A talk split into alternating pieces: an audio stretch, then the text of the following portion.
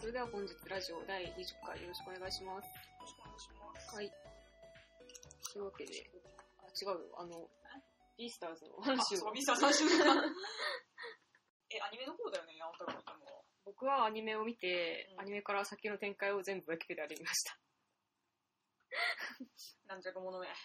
軟弱とか言う、だって、いや、ビースターズもね、やっぱフィーリングが合わなかった、ちょっと僕は僕には。あれ、そこがね、面白いところなんだよ。面白いとは、面白いとは。だからそのビースターズの、うん、ビースターズ世界のモラルって、うん、絶対なんか、ちょっと許しがたいところとかもなんかあるような気がするんだけど、なんかそれを全部なんか、なんていうのかな、なぎ倒してくれる物語の強さみたいな。うーん。そう、そこがやっぱビースターズの良さだよね。僕はちょっと投げ倒されなかったかな。気に入らなさっていうか、なんかちょっとフィーリングが合わないとしか表現しようがないんだけど、面白さはわかるし、うんルイ先輩推しなんですけど、僕は。うん。まあなんかルイ先輩素敵だと思うんだけど、やっぱちょっとフィーリングが合わなかった。うんそうなんだよね。うん。なんかフィーリングが合ってない気がする。あ、やっぱ、そ合ってないれは感じたんだね。するが、なん、な、面白すぎ、面白すぎて、漫画を買うのがやめられない。いや漫画を読むのがやめられない。あ、そうなんだ。やっぱ一応フィーリング合ってないなっていうのは感じたんだ。え、なんかねだから、そこは一致したのか。うん。合ってないような気もするんだけど、うん。結局でも、ね、レゴシ頑張れなるし、ルイ先輩素敵になるし、なんか、なんか本当になんだろう。な。いや、まあ別に、やっぱ、うん。まあおもろか、おもろいと思う。いや、面白いですね。うん。まあ、ピースターズ私はアニメを、まあ、まず一気に全部見て、うん。まあ、めちゃくちゃ面白いじゃん。おもろかったけど。で、まあ、ああ、じゃあ、ちょっと、ビースターズ面白すぎるから漫画を読まなきゃダメだな、これと思って、漫画を買い始めて、うん。もう漫画を全部読んだけどね。じゃあ全般今家にあるんだ。前回あるよ。ちょっと、早く新刊出ないかわかんない。ちょっと今からそのビースターズが気に入らない点を何何点か上げてってもいいけど、あ上げてってほしい。な。あ、あげていいよ。あげあげたら。そうか。いやなんか、まあなんかチャンピオンなんだよね。うん、チャンピオンだ。チャンピオン漫画なんだよね。なんか、別に、僕弱虫ペダルとか好きなんだけど、なんか、バキとか、まあ別におも面白いんだけど、まあね、なんかね、うーん、てかそのなんかまずなんか、メス動物がうん。嫌いって言ったと思うけど、メス動物の描写と異性愛支配が強すぎて、シュンってなっちゃうんだよね、見てると。へこんじゃうの。まあなんか日本人っぽいからダメなのかなみたいな。なんか、みんななんか微妙に陰湿でなんかちょっと嫌だなみたいな感じがした。マインドセットがうんちょっと辛かった。恋愛至上主義感が辛かった。なんうんか、なんていうか。まあ、そうね。うん。あの、まあ、基本やっぱりもうなんか、オスかメスか。そうそうそう。オス、オアメスで、なんかオスっぽいメスとかメスっぽいオスとか出てこねえんだよな、みたいな。うん。のもきつい、みたいな。そうそうそう、そうなんだよねん。そうそうそう。だから本来だったらなんか絶対になんか惹かれないかもしれないんだけど、うん。まあなんかそのど動物であるがゆえに、そういうところもなんか私はあんまり引っかからないで読めて、うんうん。久しぶりにこういうの読むみたいな。久しぶりに読むみたいな感じでしかも結構見た目の美しさとかにめちゃくちゃ重点を置いてたりするから、うん。なんか本当になんかあの多分ウィキペディアを読んだら知ってると思うけど知ってる。あの、うん、いいよその。大丈夫。今からネタバレ始まります。アニメ以降のネタバレが今から始まります。はい。なんか見た目が美しくなくなっていくからという理由で、うんレゴシのお母さんが自殺したりとかえ、そうなの？え知らない知らなかった。あ、それは知らなかった。知らないのかそうなんだな。へえ。いや、まあそういうこととかがあるんだよあ。、そうなんだ。で、絶対違うじゃん。うん。絶対違うんだけど、その価値観やばいぞ。絶対違うんだけど、うん泣きながら読んでしまうみえ、たいな。そうなんだ。そうマジか。そういうところがやっぱり、うん、なんか、そういう価値観やばいじゃん。うんやばい。なんか、好きになれないじゃん、みたいな。なんか、私なんかその、なんか、うん。やっぱ春の、なんかやっぱ小動物で、弱いから、なんか性的になんか取り込もうみたいなのも、怖え、やべえじゃん、やべえじゃん、みたいな。なんか、ちょっと、その世界行きたくないな、みたいな。キョンキョンキョンみたいな、なんか思うし、みたいな。あ、でもね、だからね、うん行きたくないなと思うと同時に、うん。えちょっとなんか、行きたいなって思う気持ちはあるわけよ。そっか。そんな行きたいなっていう気持ちがなんか芽芽生えることすらも驚愕なんだけど そうだね。それも驚愕なんだけど、うんあのそこまでなんか心動かされるんだよねあのドラマに、なるほどね。うんそうなんかそれだけ、まあ、セリフがいいとか、うん。まあまあ、キャラもまあ普通にみんな好きだしドラマ剣がうまい。なんか、うん板垣春さんの上手さのことはよく知ってます。うんはい。だから多分か価値観とかモラルとかはうんちょっとやばいなって思うんだけど、うんまあ、キャラはすごいいいしセリフもすごいいいし、ううんん。あとシチュエーションの作り方とかもまあうまいんだろうでもなんか結局ヒロイン救出かよみたいなのとかもちょっとゲロゲロって感じだった。僕からしてみたら。なんか、なんか、獅子組ってなんだよみたいな。本当獅子組ってなんだよって感じ 便利、便利な悪役出てきたみたいな感じだったからね、本当に。で、しかもなんか、都合よくヒロインをさらってくれるみたいな。なんだよ、それみたいな、ちょっと思ったかな。そう、てかそういう展開が嫌いだから、僕は、基本的に。まあ、使い古された展開だけどさ。ちょっとなんか、あ、そうっすか、みたいに学びをね、あれに見せられると。うんうん。まあ、ていうかそのまずさあのあれじゃないあの、まあ、が学校っていうさうん。そのいやでもそこはなんかほん見せ方はすごいうまいなと思ってて、うん。最初だからあ学校が舞台で、うん学校から出ることもないでしょないないない。ず。っとその箱庭的な空間でなんか9話ぐらいまでずっとやっててであ外出許可とか言ってあ学街校統制があるんだみたいになるじゃんまずね。でなんかさそうね。しかもさ、うん。意外にさなんか渋谷とかさ横浜みたいなさ街が広がっているっていね。そううそうそう。そんななんか、あ、なんかすごいあんなに、なんだっけ、なんとか、チェリントンチェリントン学園。はなんかすごいなんかユニバーシティみたいな。そうなんか異国のなんてかなんか大学まあそういうアメリカンハイスクールとイギリスパブリックスクールのなんかいいところみたいな、なんか、そうそうそう感じだよね。っていうね、すなんかガチガチに世界観を作っていて、うんいたにもかかわらず、あ意外に渋谷とか横浜みたいな景色広がってるんだな、そんな世界が。そうそう。で、そこで、まあその、まあでもそっか、学校卒業したら肉食獣はみんな肉食うんだからさ、みたいな話とかをさ、そうそうするわけじゃん。あれね、素晴らしかった。あれはすごいよいいよくって、あのシーンマジでよくって、そう、まあいいや、続けてください。うんだから、あの、あそのビだからビースターズっていうのは、なんんファンタジーの話じゃなくて、うん。本当になんか、この、あの、この獣たちを、あの、人っぽく、人化された獣たちを使って、うん人間のなんか汚い部分とかを、そうそうそうあそう書こうとしてるんだな、本気でと思って、うんで、なんか、あちょっと本当にすごいかもしれないと思うじゃん。うん。で、まあそこでなんかさ、獅子組とかがまあ出てきて、まあ一悶着あるわけだけど、うん。うん。なんかやっぱね、その辺のね、あのー世界観の作り方っていうのかな。最初はなんか本当にファンタジーだと思わせといて、なんか実は結構、あ本当に身近、身近というか、うん、でもないな、そうか。うん。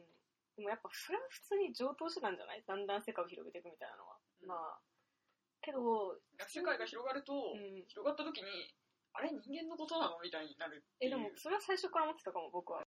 高校で演劇やってる段階から、かなり構造が見えてうん、虎がなんかそのさ、あの、なんか、その劇、劇の前に、あの、なんか、どっからか手に入れた、あの、そう先の血を、みたいな。う んあ、もう、ドラッグやん、みたいな。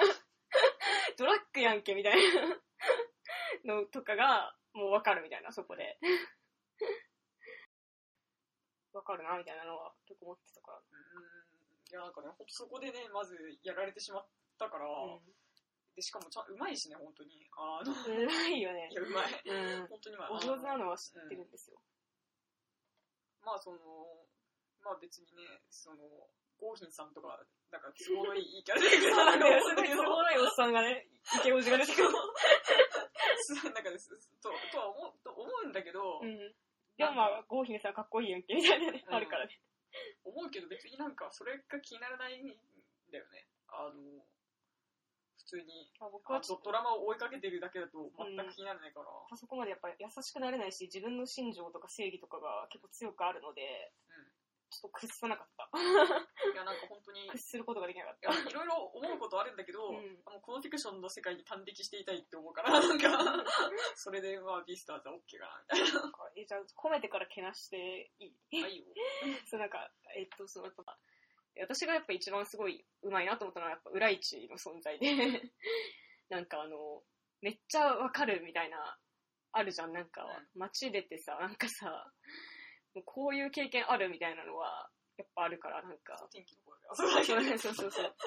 いや、そのなんかバ、バーニラ高収入何みたいな、戸惑いとかなんか、ビジビジネスホテルに設置されてるなんか、備え付けてあるエロビデオ何みたいな、キモ、キモさみたいな、拒否拒否拒否 みたいな。で、なんかやっぱレゴシもそれに戸惑うみたいなことじゃんみたいな。みたいな何かも見えるみたいな。裏一の存在でみたいな。そういうのとか、そこに屈しないで頑張るレゴシみたいな。なんか、めっちゃ、こういうのがみんないいと思ってるんだろうな、みたいなのはわかるのね。そういうのはすごいいいと思うんだけど、そういうとこはすごいいいと思う、ビースターズ。けどなんか結局、なんかそういうなんか、なんていうのかな。世の中に最初から構造みたいなのに対する拒否感とか、戸惑いみたいなのを書いてはいるんだけど、なんか結局なんか、その、そのヒロイン救出だし、なんか主人公はその、その肉食動物で、もともと力がある、あるけど、その自分のなんかそういうのにちょっと戸惑いがあるけど、みたいな。それがなんかすごい肯定されるような感じで、ずっと転がっていくじゃん、話が。だからなんか、結局だからその拒否とか戸惑いの心を書いてる、ポーズを取ってるだけで、結局なんか今の、今ある、その、世の中の構造を補強してるような作品だというふうに僕はジャッジしてて、だから、そこは難しいね、ジャッジが。そう拒否とか戸惑いは当然書かれてるけど、うん書かれてるけど結局肯定してんじゃん、この話って思って、とね、僕はそこがやっぱダメ、なんか気に入らないので、ビースターズの評価はちょっとそこまでって感じです。まあ、そこは本当に難しいんだけど、うん。あの、つまり、だからね、もう、ダイバーシティであると。うん まあ、現実世界の話ね。はい。多様性のまあ、時時代であると。うん。で、だから多様性の時代だからって言ってさ、でもさ、みんながみんなね、その、なんか多様性を受け入れられるわけじゃなないじゃん、うん。拍手って。で、だからビースターズの世界っていうのは、うん。うん。あの、まあ、種族はバラバラで、狼もいるし、ウサギもいるし、うんネズミもいるし、みたいな。種族はバラバラで、まあ、そういうのは多様性があるけど、まあ、モラルとかは、実は多様性があんまりない。ない。ないとか、現実にある僕が嫌いな、その、価値観っていうのを補強してる作品なので、うん男は女を好きになるし、みたいな。で、なんかその、結局なんか、なんていうのかな。うーん、結局なんかやっぱ弱肉強食が覆ることとか、そのレジスタンスの姿勢とか書かれないんだよな、みたいな。あのね、うん。弱肉強食がね、覆ることってね、うん。やっぱりないんだよね。うん。うん。それはない、ないんだよ。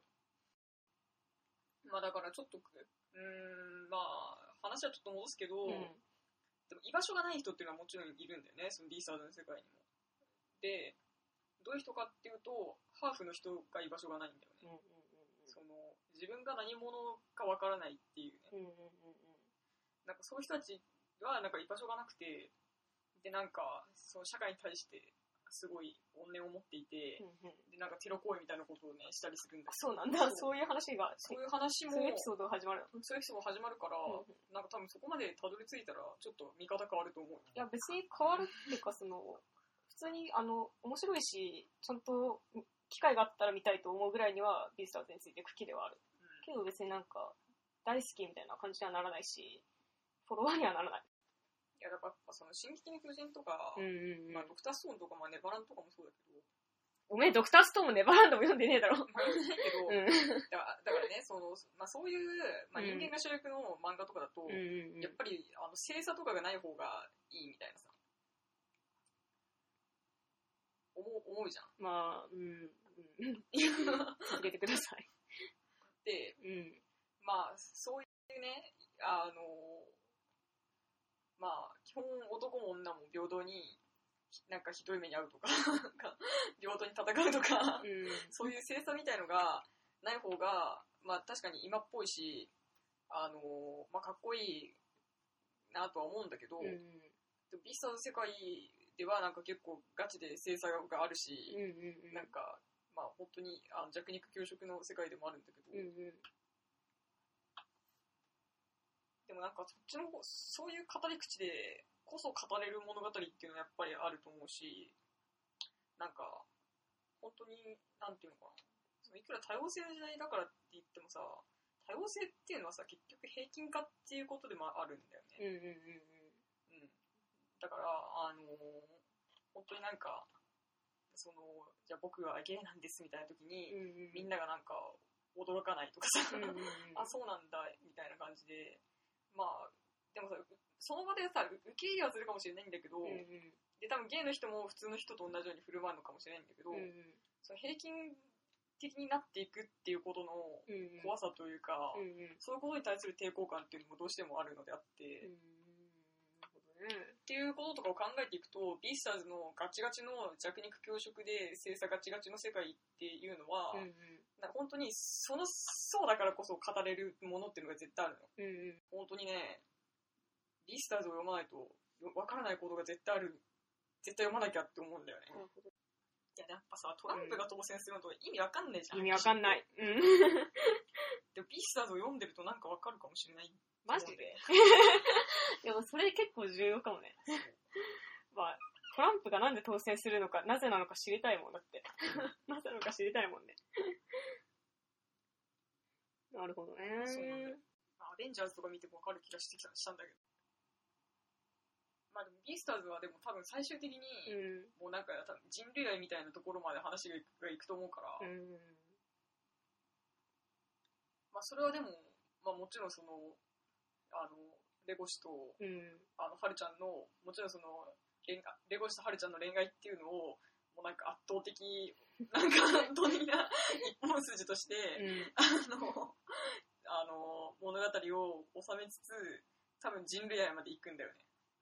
それがちょっと楽しみだなと思ってよ。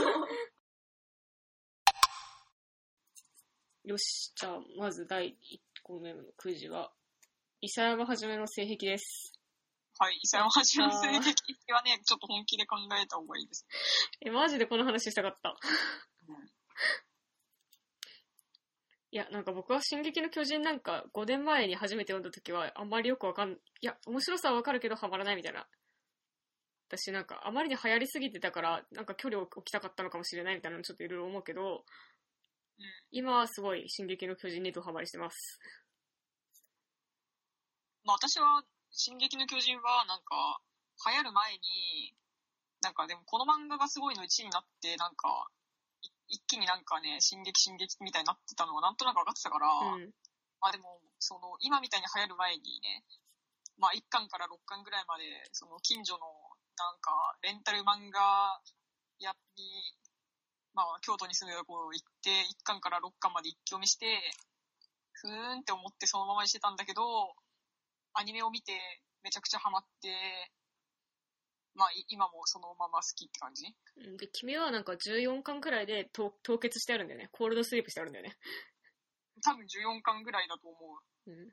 多分ね。そうで、僕はもう最新、最新巻までの読みましたっていう状態ですけど、ネタバレはしません。あくまで伊佐山はじめの性癖について話します。うんそ、そこ大事ですね。私やっぱ5年前に進撃の巨人にハマらなかったのって伊佐山はじめの性癖に気づいてなかったからだったんだなみたいなこととか今とってわかるんだよね。あ、そうなんだ。うん。なんか、まあ、稲の性癖はね、うん、まあ、ああるよね。そう。でも伊佐山先生の性癖今はめちゃくちゃわかるし、私もそれすごい好きだよって思ってるっていう漫画なんですよ。なんか、なんだと思う？伊佐山はじめ先生の性癖。えっとね、うん。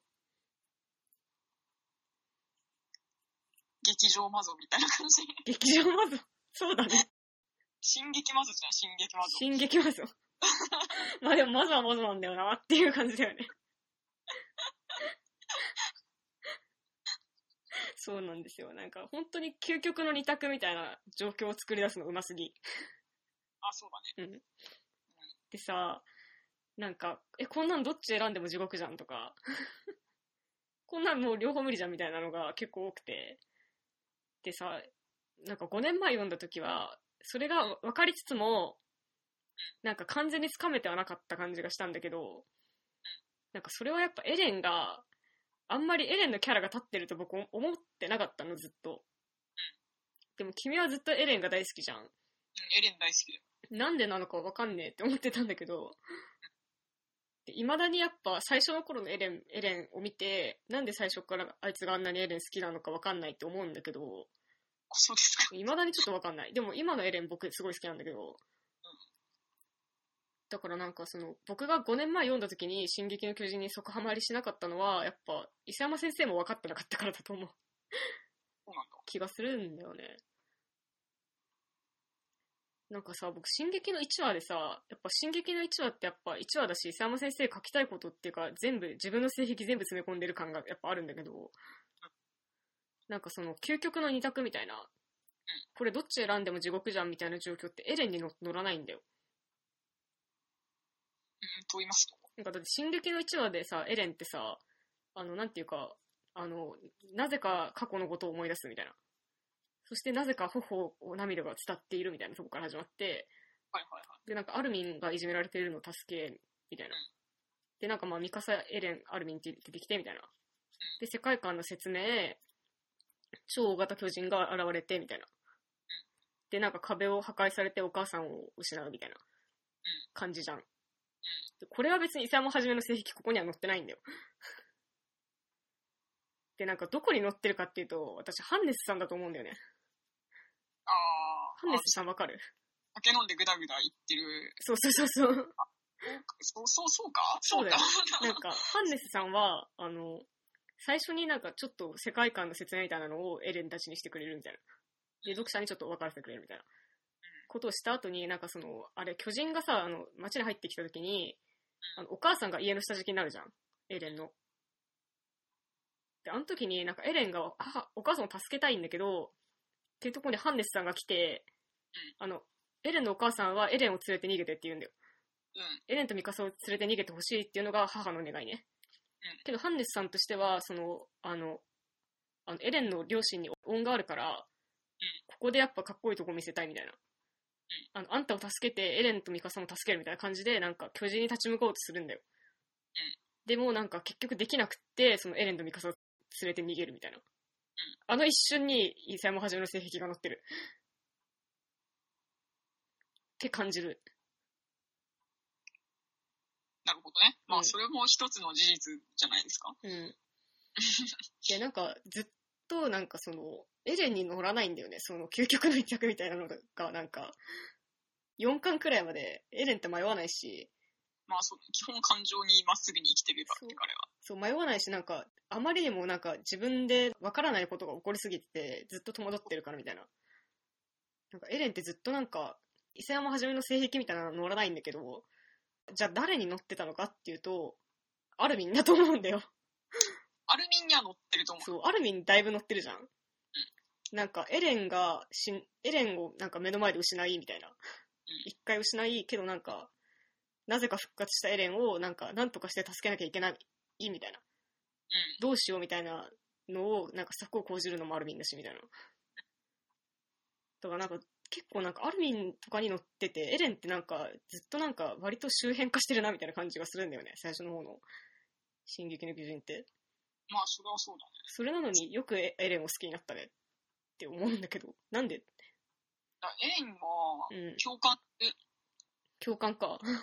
共感する。あのー、まあ、それに尽きるかな、一番。あの、基本的にやっぱり、その、感情が0か1しかないから。なんかね、無関心か殺すみたいなね。まあ、エレンってそういうやつなんだけどね。そうそうそうそう。いや、なんかけ結構、本当になんか、うん。なんかね、ななんでこう私は、こう、無関心か殺すになっちゃうんだろうみたいな。エレン・イェーガーの影響か、これは、みたいな。てかわかんない。お前はさ、進撃の影響、進撃の影響って言ってるけどさ、うん。僕はなんか進撃のせいでこうなったんじゃなくて、進撃と私は同じみたいな。なんていうの？なんか、進撃の方が寄ってきてるんだろうみたいな、すごいて。か同じもの、同じもの食って生きてきただろうお前みたいな。なんか、ああ、まあそれはあるかもうね。ん。それはあるかもしれない。た進だやっぱり撃の影、響って感じじゃない？同じなんていうか影響下にあるからお前もこんな感じだし、私もこんな感じだよね、みたいまあそうだね。な。うん。でなんかやっぱりさ、なんかこの激しい感情をさ、なんか言葉にしようみたいな思った時にさ、うん。なんかやっぱいきなりこうさ、ややはり一一匹残らず駆逐するしかないのかみたいなさ なんかそういう感じになったりするじゃない？あー、そうなんだやっ。ぱり、なんかそういう、うんその、まあ、困難なこととかに直面したときうに、ん。なんかやはり、その、具体的にこういうことだな、みたいな、こう解釈する際にはやはり進撃の巨人が手がかりになっているいるというか、そうなんだ。そうやはり自分で自分の人生を支配するしかないのか、みたいな。うん。わかんない。そうなんだ。わえ、うん、そうだけど。かんない。でもやっぱ僕はね、でもなんかやっぱエレンではないんだよね。あの、最初の段階のね。やっぱなんか、ハンジとか、うんエルヴィンあたりなんだよな。どっちかっていうとって感じがするな。まあ、ハンジはわかるけど、エルヴィンはよよくわからん。うん、まあでもいいや、その話はいいや。まあ、なんていうのかな。でもやっぱ、やっぱ最初の方の進撃ってやっぱエレン周辺化してると感じるから、あんま好きじゃない。結構なんかどんどん話すことある。ね、あれはしないでくれ。あ、ネタバレはしないけど、そうなんかやっぱ、めっちゃなんか最初、やっぱ進撃ってなんかさ、やっぱどんどん事件が起こって、なんか、やっぱキャラクターの説明とかってやっぱどんどん後回しにされてくみたいなとこあるじゃん。だからなんかやっぱ、不親切な漫画だなみたいなの思うし、いや、超不親切な漫画だよ。うん、超不親切な漫画だし、なんていうのかな、なんか、これがなんか伊佐山はじめが下手くそでこうなってるのか、なんか狙ってこうなってるのかがわかんないみたいな戸惑いとかもずっとあったから、なんか、ずっとあったんだけど、その手法こそが面白いみたいになってくるんだよ。20巻あたりから。なるほど。うん。なんか、確かにこれなんかめちゃくちゃわ、なんか説明すること逆に増えちゃってるし、これ、この、このせいで。増えちゃってるし、なんか最初になんか、最初に出てきた驚きみたいなのはなくて、戸惑いが先に来るから、いや、お前誰だよみたいな こととか、え、これどういうことみたいな感じとかになっちゃったりするから、なーみたいなのもあるんだけど、それがやっぱいいよね、みたいな感じにななったりするんだよね。まあ、ちょっとこの辺については詳しく語らないから、キャラクターの話しよっか。ミカサくんの話しようぜ。なんかそのミカサってさ、なんかめっちゃさ、その主人公をなんか思ってるし、なんかその、まあよくあるヒロインっちゃよくあるヒロインなのかもしんないけど、なんか、伊佐山はじめってさ、なんかさ、なんていうのかな、結構、まあよくあるのは、なんかその主人公のことを、めっちゃ肯定してくれるし、めっちゃ、なぜか、無条件で好きになってくるヒロインみたいなのって、やっぱ少年漫画にやっぱいっぱい出てくるけどさ、うん。なんかミカサってなんかその枠に入ってるっちゃ入ってるんだけど、だからミ、ミカサはね、何かっていうと、だから戦闘少女の最新形だったんだよ。あの時の。そうなの？戦闘美少女の最新形だよ。最新形だよ。と言いますと。だから、戦闘美少女っていう系譜があるあるじゃないですか。うん。つまり、古くは、あのそれこそ、なんだろうな、ミンキーモモとかかもしれないけど、うん。まあ、セーラームーンとかかもしれないけど、うんまあ、エヴァンゲリオンの綾波レイとかがあって、まあ、綾波感はあるもんね。あと、あの、最終兵器彼女のあのヒロインとかさ、うん。まあ、いろんなパターンがあって、うん。まあ、その例えば、綾波レイとかは、まあ、内向的だけど、まあ、主人公のことを全肯定してくれるみたいな。うんうで、なんかこう、守ってあげなきゃみたいな。無口で、ん。うん。俺が理解、えこの子のことを理解できるのは俺だけだから、俺が守ってあげなきゃという気持ちに、うん。まあ、こう、オタクくんが な、なってしまうキャラクターみたいな。うん。まあ、そういうさ、まあ、定型みたいなのがあるわけよ。まあ、そうだね。まあ、ただしエレンにはと届いてないんだけどね。そうそうそうなんだよね。なんかでも、俺のこと守ってくれるで、ミカサ書いてないじゃん。石あの石山石山先生って。石山先生、ミカサには燃えてると思うんだけど、燃えてると思うよ。ミカサには燃えてると思うんだけど、ミカサとエレンに燃えてると思えないの、僕は。えっとね、そこはね、ちょっとね、なんかね、微妙なとこでね、うん。私はミカサとエレンに燃えてるよ。君は燃えてるのね。私は燃えてる。でも、石山先生さ、ミカサとエレンに燃えてなくねって思うっていうか、わからない。あの、そこは本当にわからないっていうか、結構ブラックボックスだと思う。そう、なんかミカサ単体には燃えてると思う、でも。そこはブラックボックスだと思う。まあ、ミカサと二には燃えてるっていうか、多分進撃の伊佐山先生は多分、うん。みんな好きだと思うよ、進撃のキャラね。うんうんうん。みんな好きだと思うんだけど、うんそれがうまく表現できているかというと、できてはいないと思うよ。あ、そうなんだ。わうん。かんない。でもやっぱ、なんかね、その、なんかその、てか、ミカサとエレンの関係性に、なんかロマンとかは見出し、見出せてないと思うんだよ、僕は。そこはなんとも言い難い。なぜならば、うん。伊佐山さんは、ま、マブラブが好きで、マブラブ？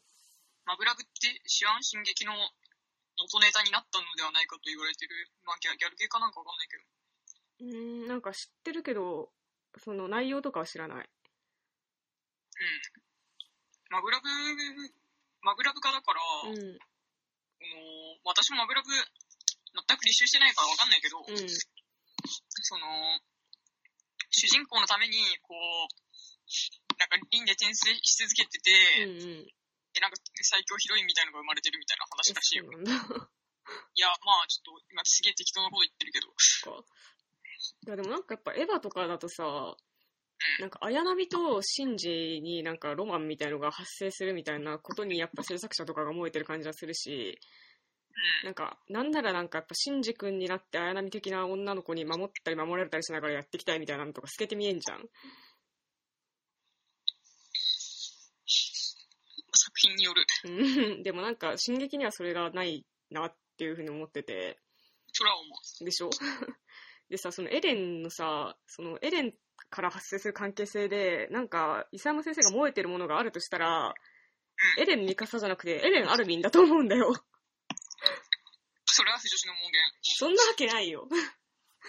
その、不女子だからとか、その BL 好きだからとかではない。エレンアルミンだと思う、僕は、本当に。いや、エン・アルミンは確かうにん、燃えるものがある。なんか、うん、だから初めて立ち読みしたときに、うん、あの、燃えたのはやっぱエレンとアルミンであり、うん。まあリヴァイとエレンではあるんだけど、あ、そうなんだ。今からその話しようと思ってたのに。本当に一番最初に、うん、なんか8巻ぐらいまで一気読みしたときは、うん。突き抜けてるじゃん、そこの描写だけ。そう思った？突き抜けてるよ。あの、リヴァイ兵長がエレンを蹴るやつそうボコボコにするところとか、うん。だ流し読みでもうん流せないぐらい突き抜けてるじゃん、あの辺は。え、マジ？突き抜けてると思うよ。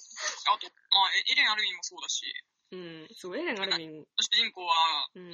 ミカサにこんなに冷たくて、アルミンにこんなベタベタなんだそうそうそうそう。だけど、だし、なんか、エレン・アルミンだと思うし、ミカサ・アルミンだと思うんだよね。アルミンもね、うん。そこはね、でもちょっと判別しがたい。なぜなら私は、あの、うんエレミカ推しだし、うん。あとやっぱアニメとか見るとちゃんとエレミカしてるじゃん。あそうだっけ？まあそれなりにエレミカしてると思うんだがて、か、なんかその、わかんない。アニメはやっぱまたちょっと変わっちゃうし、僕はもうアニメの記憶があんまなくて、漫画の記憶しかないから。まあなんかそういうことを、まあいろいろ、そういうのがあるから、うん。あのーちょっと私はちょっと判断できない。市場も入るし。そう、なんか、エレンを見るミカサ・アルミンとかには燃えてると思うんだよ、イサム先生。わかる？そのなんか、ミカサ・アルミンがセットでエレンを心配してる様子とかには多分燃えてるんだけど、まあね。そのエレン・ミカサに燃えてるかどうかがよくわかんないし、その、お前がそこ、その、ディバイ・エレンになんか感じるものがあったっていうのにマジでって感じなんだけど。いやー、なんかさ、僕その、進撃やっぱだから、といって、うん、リバイレの不女子とかにはなんなんないよ。なんないけど？どなんないけどそう思ったってこと？なんないけど、うん、だからもうリバイレが流行るはるか前とかうん、に、その進撃のアニメがやる前に、うん、一気にバッて読んだ時に、うん、うん。これは一体みたいになって、ちょっとフック、フックではあったってこと？そうなんだ。いや、でもやっぱ僕がさ、なんか5年前にさ、なんか進撃になんかいきなりめっちゃハマんなかったことの理由の一つに、なんかそのリヴァイ、リヴァイエレンがめちゃくちゃ流行ってて、でも俺はエルヴィン・リヴァイだと思うんだよなっていうのが あったから。いや、もちろん、エルに決まってんだろ。そうでしょ いや、エルヴィン・リヴァイだろみたいなのがああったから5年前に。いや、てか、エエルリだって言ってんじゃん、私だって。うん。お前もエルエルリ派でしょ？リヴァイエレンあるいはエレン・リヴァイがなんであんなに流行るのか5年前全然わかんなかったの、僕は。わかんないのじゃって。うん、なんかわかんなかったし、やっぱ未だにわかんないんだよね。で、いや、でもやっぱりあの、足毛にするところには突き抜けてるものがあって。そうで、なんかそうまだエルビンもそんな出てないし。そうなんだよね。まだエルヴィン出てないし、もう一回読み出した時に、ちょっとだけ分かったか、分かったかもって思ったんだよ。そのやっぱケルシンで。うん。ちょっと分かるかもって思って、でもやっぱその後エルヴィン出てくると、やっぱエルヴィンリヴァイやんけ、みたいな、なんか、駆逐されてくじゃん、みたいな、リヴァイ、リヴァイエレンが、みたいな。てか、むしろあの足毛があってこそのエルビン・リヴァイっていうのかな。うん。あれあってこそのエルリモエっていうのかな。うん。まあ、その、まあなんか、やっぱエレン・リヴァイが流行るわけがわからんし、リヴァイ、リヴァイ、エルヴィン・リヴァイだろうって思ってるし、伊佐山はじめもエルヴィン・リヴァイだと思ってる。それは私の冒険。いや、そんなはずない、そんなはずない。まあ、いいいいと思うよ。なんか、あの、伊佐山はじめはじめもエルヴィン・リヴァイだと思ってるし、だし、なんか、進撃って、めっちゃそのキャラクターの役割がさ、ちゃんとしてるじゃん。まあ、そうね。その、なんていうか、たこいつはこういう風に死ぬとか、なんかこいつはここでこういうことをするみたいなのを、なんか目指して書いてますみたいなことをブログで言ってるたの知ってる？知らん。最後から逆算して書いてるっていうか、余計な脱線とかもなないように、そのキャラクターがなんかじあの自分の仕事を全うして死ぬみたいなのを目指して書いてるみたいなうん。感じなんだよね。うん。で、やっぱなんかどう考えても、その僕読んでて、なんか感じるのは、やっぱそのなんかエレン、エレンラインとリヴァイラインみたいのがあって、その、エレンにこうしてリヴァイは作られてないし、そのリヴァイ、リヴァイがこうして作られてるのはやっぱエルヴィンだと感じるから、やっぱ、諫山はじめもエルヴィン・リヴァイだと思ってると思うよ。まあ、その表、表現の問題っていうのかな。うん。まあ、エレンと、じゃない、えっと、リヴァイとエルビンが、うん。あの、対になるように作られてるのは、まあ、そうかもしれないけど、うん。その、それはでも、い、い、いイコールカップリングではないし、いやでも、いや、伊勢山はじめは絶対エルヴェイン・リヴァイに燃えて書いてるから。間違いないよ。燃えてるよ、あの人絶対。まあ、そこはもう、なんかか、解釈の自由だと思う。え、もうお前それだけ、あの、途中までしか読んでないからそれが言えるんやって、これから読んで、それをちょっと確認してきてほしい。読み切ってから、そんななんか悠長なこと言ってられるかどうかって話だよ、本当に。なんか、すごい大事な使命を得てしまった。うん。大大事ですね。大事ですね。うん。だし、やっぱなんか漫画家の差がだけど、なんかやっぱ、この、このペア重要だって思ったら、金髪と黒髪にしちゃうんだよ。まあ、その理論でいくと、うん。エレン・アッキーなんだね。でしょ？エレン・アルミンだし、ミカサ・アルミンなんだよ。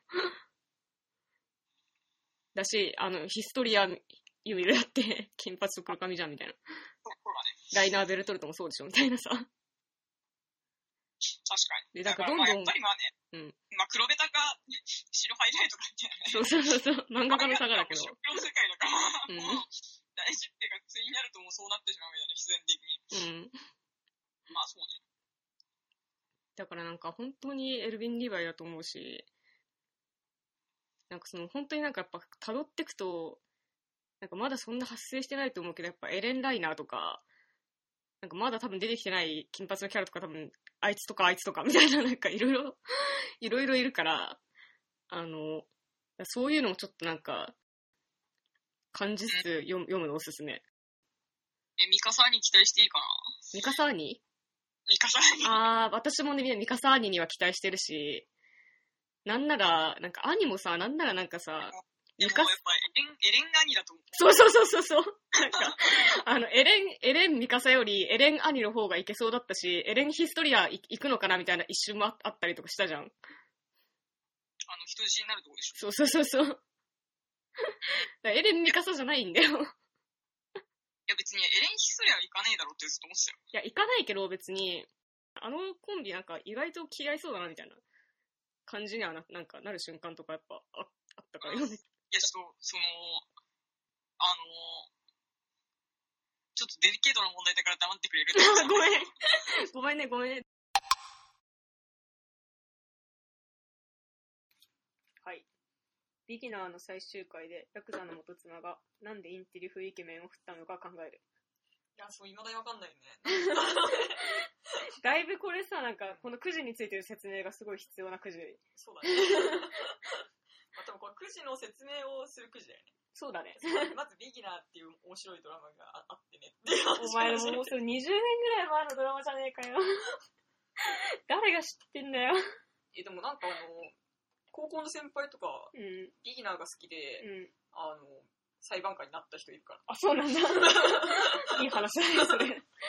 ビギナーいいドラマあったよね、ほんと。ビギナーは、なんか司法研修生みたいな、そうそうそう。なんか、あの、司法試験に受かって、弁護士になる、検察官になる、裁判官になる前に、なんか研修みたいなのをまた受けるんだよね。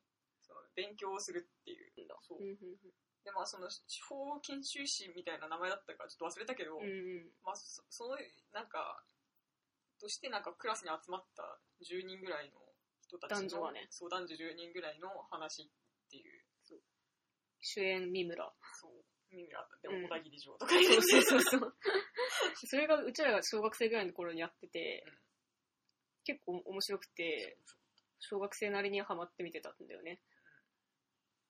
まあギャグとかも面白かっうん。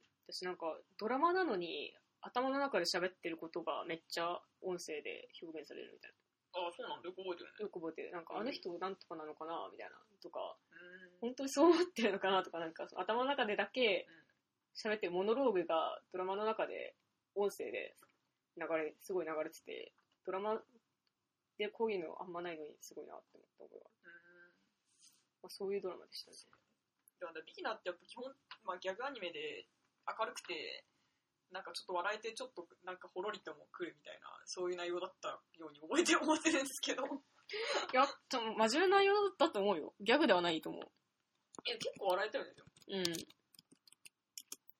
なんか、まあでもやっぱその、いろんなさ、かつての犯罪の例とかを調べてきて、研修生たちが、それについて自分たちで裁判をやってみたりとか、あ、そうそうそう。自分はこう思うからこういう大丈夫だと思うみたいな意見をディベートしてたりとかするみたいなドラマだったよね、確か。で、なんかその中でこう、まあいろんな人がいて、うん。そう、今にして思うとわかるよね。だからあんなに年齢まちまちだったんだとかさ。あ、そうそうそう。そう年齢まちまちなのもちょっと面白かったんだそうそうそう。でも当時はそんな全員大人のくくりで、なんか誰が年上とか誰が若いとかあんま気にしなかったけど、今、今振り返るとわかるみうんまあ、すまあ、その、クラス10人ぐらいいて、なんかカップリングっぽい、カップリングがまあ2組あると。そうそうそう。主演のあの三村と、まあ、小田切城の、なんか、どっちも年が近い感じで、うん。惹かれ合ってます、僕たちみたいな。まあ若い、まあメインカップ、若い男女みたいな。そうまあ、まあ主演だし、こいつらくっつくだろうな、みたいな。うん。でなんかサイドカップリングとして、その、ヤクザの元妻っていう人と、そうそうそまあ、う。なんか、インテリ風イケメンの経歴をちょっとよく覚えてないんだけど、うん。まあでも御曹司みたいな金持ちであ、そう、すみたいな。金持ちだったの。うん。男がね。うん。がいて、そうそうそう。でなんかその二人がす結構いい感じだったのに、うん。なぜか振るんだよね、最初に。そう、なんか振ったかどうかすらこれを見て振ったんだっけって思ったか。いや、振振ったんだよ。振ったんだ。そう。もうあんま記憶もないからさ。でもこの二人がいい感じだったのはよく覚えてる。そう、その二人がすごいいい感じで、なんか、あれなんだよ、その、検証のために、だってホテルで二人泊まったりしてたもん。あ、そうなんだ。そうよく。なんか事件の検証のためになんかホテルで二人泊まったりしてたのに、うん。なんか最終回で、あの、ヤクザの元嫁の方が、なんか、私はなんか、このクラスで得難い友人を得たと思ってるとか言って、うん。なんか、その男の方が、なんかこう、ちょっと暗い顔で、こう、無言でうなずくみたいな。えー、そうなんだ。よく覚えてるね。振覚えてない。振ったみたいなそうなんだ。へえ。いや、うん、確かそうだった気がする。まあ、まあ私も別に見見返したりしてないから、うん。あの、特に、なんていうのかな、その、確かな事実ではないんだけど、うん今見返したら、ちゃんとわかるのかもしれない。そっか。うん で、だから、それがね、まあ、な謎だったんだよ。謎だから、なんかもしあなたが覚えてたら、うん。こうだったんじゃないかなみたいな話があるあるんじゃないかなと思ったんですけど、覚えてないなら、この話はもう終わりなんだから。あったかどうか覚えてないんだ。普通にでもくっつかなかったとかも覚えてないんだよね。いい感じだったことしか覚えてないんだよね。うん ごめん。ごめんな。だったらもうこの話は終わりだ。はいなんで言っ次たんだわかんない。ウィキペディア見よう、ウィキペディア。まあでも、ビギナーっていうのはすごいいいドラマでしたよね。わかんない。今見たらそうでもね、なかったって思うのかもしれないけど。うん、わかんない。うん。でも6番目の最後とか今見ても超面白かったから、ビギナー面白いし。6最後見たい。番目の最後超おもろいよ。マジか。そう、6番目の最後面白い。そう、見たいな。はい。次のくじ。はい。異国日記とメタモルフォーゼの縁側。うん。はい。まあ、異国日記とメタモルフォーゼの縁側っていうのは、どっちも今連載中の漫画だよね。そうですね。今一番ホットな漫画ですね。あ、君にとっては。え、世界的にそうじゃないの？メタモルフォーゼの縁側新刊出てたね。え、新刊3巻か4巻だよね。わかんないけど、あの、この間、あの、本屋行ったら、うん一昨日ぐらいの本屋行ったら、新刊のところにあったみえ、たいなマジで、うん私買ってないんじゃない多分3巻、3巻まで買った記憶あるけど。まあ、まあ、まあいいっすよ。メタモルフォーゼの縁側の話はたまに出てるよね、この話で。そうだっけ？うん、なんか、おばあちゃんと、不女子の女子高生の友情物語みたいな。そうそうそう。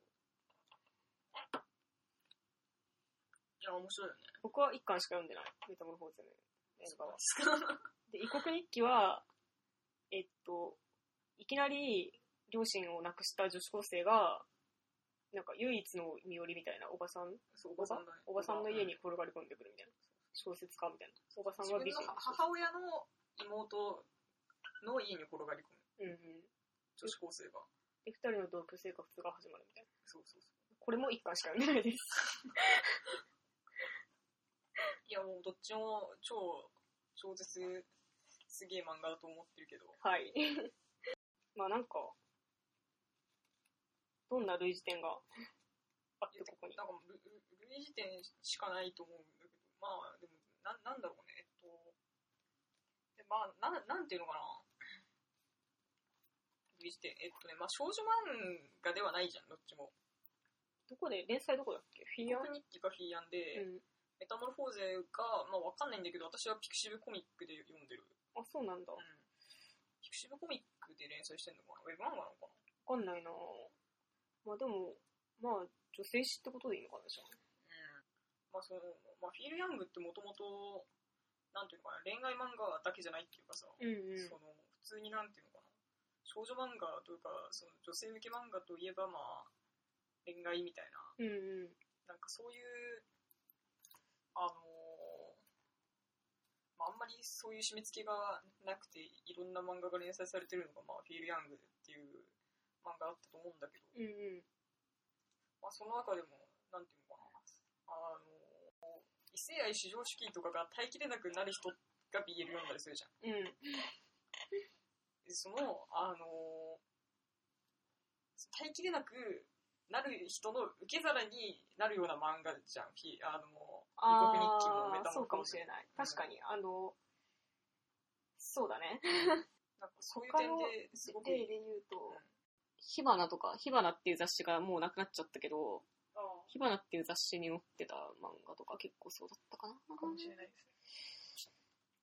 で、なんかそのね、BL 進化論のね、記憶がね、なんか読んだ記憶が結構、はるか昔で、なんか内容結構細かく覚えてないんだけど、うん。なんか BL 進化論に書かれてた人たちの受け皿の漫画だなと思ったんだよね。そうなんあった。まあなんかそうだよね。まあなんか、高校生以上の主人公たちで、みたいな。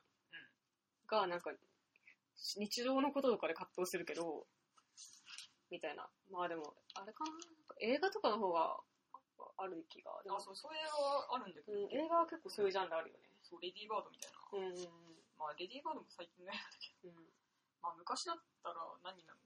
バージンスーサイズとかもなんか結構そんな感じもするけどね。あれは悲劇だけど。あれじゃないの？あの、なんとかバージンロードとかじゃない？上野樹里ちゃんが出てた。ちょあキラーバージンロードとかキラーバージンロードか。っともう、キラーバージンロードの記憶曖昧だけど、下妻物語とかもそうかもしれない。結構そうだったかもね。まあその、まあメタモルフォーゼの縁側はもう、女子高生とおばあちゃんが、BL 漫画を通して仲良くなるっていうさ、そうね。いやなんかね結構ねユートピアだよ。そうそういやユートピアなんだけどやっぱそれだけのことがね結構ね救い救いじゃんって思うんだよねはい私の話終わりか まあね、でもやっぱその少年漫画は、なんかやっぱ異性愛がちょいちょい入ってくるけど、メインのプロットはなんか体を取り戻すとかだったり、妹を耳に戻すとかだったりするわけじゃん、みたいな。そういうのしかなくって、みたいな。なんか、もうちょっとその現実に近い世界で、あの、異性愛、恋愛じゃない話みたいなのは実はあんまりない。っていうことだよね。まあそれもあるそれももちろんあるし、うんそのじゃあなんかなんていうの？そのまあでもやっぱ、あれなのかな、小野夏目先生が書いてた漫画とか、リストランデパラディーズ。そうリストランデパラディーズシリーズとか、うなんか、あの、あれとか、う吉永文さんとかなのかな？みたいな。そういうなんか、そういう系譜の先先祖っていうかなんか昔からあった、その系譜の最新版メタモルフォーズの縁側みたいな感じ？かなみたいな。まあ大体そういうことだと思うけど、ですかね。どう今何巻まで出てんの？異国日記は多分5巻かな。でメタモルフォーゼが3巻か4巻。うんうん。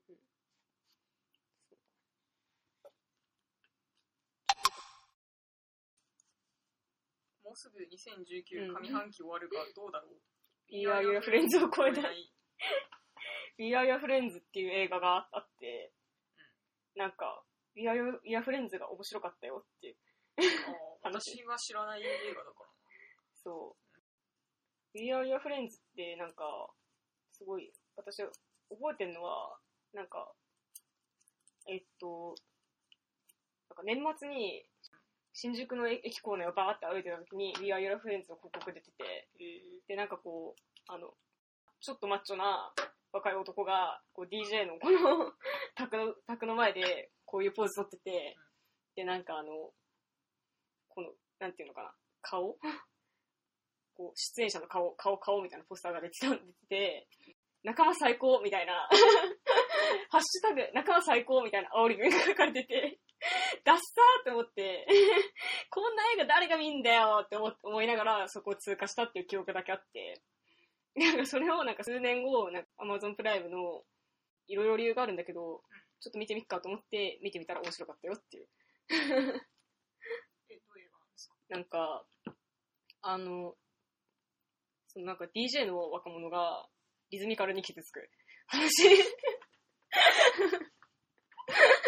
なんか、だったんだよね。なんか、まあ、荒さ者でした。荒さ者で、あそう学生ものじゃないんだ学生者じゃない。なんか、もう大学行ってなくて、なんか 20, 20代前半ぐらいの子なんだけど、なんか大学行ってない友達と、なんか、ちょっと悪っぽい感じで薬をなんかさばいたりしながら住んでてみたいな。で、その、その子は DJ で成功したいんだけど、なんか、多分 LA の近く、だからなんか埼玉的な、東京から見た埼玉みたいなとこに 住んでて、友達ん家に居候しててみたいな。で、なんかその、まあなんかちょっと、ちょっと悪い奴らとつるみながら、なんか DJ で成功したいけど、やり方もわかんないしみたいな感じで、なんか、その、多分 LA なんだろうなみたいな。まあクラブとかはいっぱいあって、適当にまあなんか回したりとかしながら、やってってるみたいな子がなんかいてみたいな。で、なんかそいつが、あの、ある時そのクラブで、ちょっと昔流行ってた DJ みたいな、DJ のおじさんみたいなのに出会って、で、なんかそそいつにちょっと気に入られてうん、なんか師弟関係みたいにちょっとなる。の。で、なんかでも、その師匠の、あの、彼女が同い年ぐらいのわ若い女の子が、すごい綺麗な子が、エミリー・ラトコウスキー様なんですけど、エミリー・ラトコウスキー様わかる？まあ、エミリー・ラタコウスキーってすごい綺麗な女優さんがいるんですけど、その人で、なんか、あの、結局その、寝取るんだよね。その主人公は、寝取っちゃうんだよ、しあの、先生の彼女を。で、なんかその、先生となんかダメになって、みたいな 感じの話で、ほんとしょうもない話じゃん。ほんとしょうもない話なんだけど、なんか面白くてびっくりしたっていう。なんか、見なくてもいいけど、最初の30分ぐらいは見ると面白いよっていう。わかった。でなんか去年のお正月ぐらいになんか交通事故的に見て、すごいなんか、半年間ぐらい超えなかった、この、なんいか、や、ウィアフレンズを。なんかあの、アマゾンプライムでどれ見ても、なんかウィアフレン、ウィアフレンズの方が面白かったな、みたいに 思っちゃったかな、みたいな。すごいなんかね、なんかアメリカの生活にめっちゃ憧れる。めっちゃね、あの、最高なんだよ。なんか、あの、こうさ、クラブとか行くじゃん。慣れてきたわ、みたいな。でも、クラブ出て、どっか行かないみたいな師匠が、師匠っていうかその出会ったおじさん、ちょっと落ち目の DJ にうん、主人公が誘われて、なんか行くところが、なんか日本だったらさ、なんかさ、取引とかになるじゃん。そうね、多分なんか仲良いかもしれない。そうそうそう。みたいな感じになる。どこ行くと思う？その、DJ、DJ 終わった、DJ 終わって、なんか安い給料で働かされてる若い子と、映画館、映画館じゃない、ボーリング場。ボーリング場じゃない。画廊なんですよ。えー、あ、そう画廊なんだよね。ガロー空いてるんだね。画廊空いてる。でも、なんか、てかその、アメリカの美術の価値の高さだよね。なんかあの、価値の高さっていうか、イケてる度合いの高さみたいな。だから、なんかその、画廊のオープニングパーティーとかでも、DJ 呼んで、なんか若い人が来て、なんか、クラブみたいになってとかするんだよね、みたいな。だから、なんかクラブの延長みたいな感じで画廊があって、みたいな。けどなんかその、絵の価値の高さとかはみんな理解してて、みたいな。なんか。で、なんかね、そのシーンがすごい最高で、最高みたいになって、なんか2時間見ちゃった。って感じだったんだよね。We are your friends. まあ確かにそれはいいうん。その画廊のシーンだけでも見てほしい。な。画廊行くまで見てほしい。でもやっぱ最初のやっぱカッティングがいいみたいなのがすごいあって、やっぱ DJ、DJ 画だけあるなみたいな。マッシュアップカット、カッティングかっこいいみたいな、なんか、感じで、割と最初の3分だけでも結構なんか楽しかったりとかするから。なるほど。うん、面白かった。で、なんか We Are Your Friends の話をしたかったから誰かにみたいな。入れた。なんかね、じゃあなんか見るときに、なんか注目してほしいポイントの話をするね。あ、それ大事だね。なんかエミリー・ラタコースキー様が最高なの。あの、ヒロインの子なんだけど、まあなんか大学生なんだけど、そのなんか DJ のおっさんと付き合ってて、みたいな子なんだけど、で結構その DJ のおっさんも、なんか結構ダックズなんだよ。で、なんかその DV とかまではいかないけど、みたいな。アメリカの埼玉的な街にはそういう人がいるんだよまあ違うかその人はもう LA に多分住んでるんだけどなんか車で移動するからさ、なんか多分 LA なんだろうな、みたいな。自宅 LA なんだろうな、みたいな感じなんだけど。けどなんか、嫌なやつじゃないし、みたいな。普通になんか、彼女を愛してるのはわかるし、嫌なやつではないんだけど、クズなんだよな、みたいな。なんかこの、このぐらいのクズ、ちょうどいいクズいるみたいな。その実感がやばいみたいな。でなんかそれに対するエミリー・ラタコースキーさんの態度とかもすごいわかるみたいな。そのエミリー・ラタコースキーさんが最高なんですよね。なるほど。で、なんかその、あと見てほしい注目ポイントは、なんか、やっぱその、さ主人公の子が、ヒロインすごい綺麗な子だから、この子好きかもしれないみたいになるじゃん、みたいな。あの子すごい可愛いみたいな、綺麗だなみたいになってるところに、そのおっさんがその子をかっさらっていくってシーンがあるんだけど、そこがすごい上がる。多分性癖なんだと思う。なんか、それが、そうネトラレ萌えみたいなこと？違う、ネトラレではない。ネトラレまでいかない。なんか、あ、そう、干渉窓みたいな。そう、干渉窓みたいな。片思い萌えみたいな。そう、なんか、見ている対象を、主人公が見ている対象を目の前でかっさらわれるみたいなのが好き。っていう。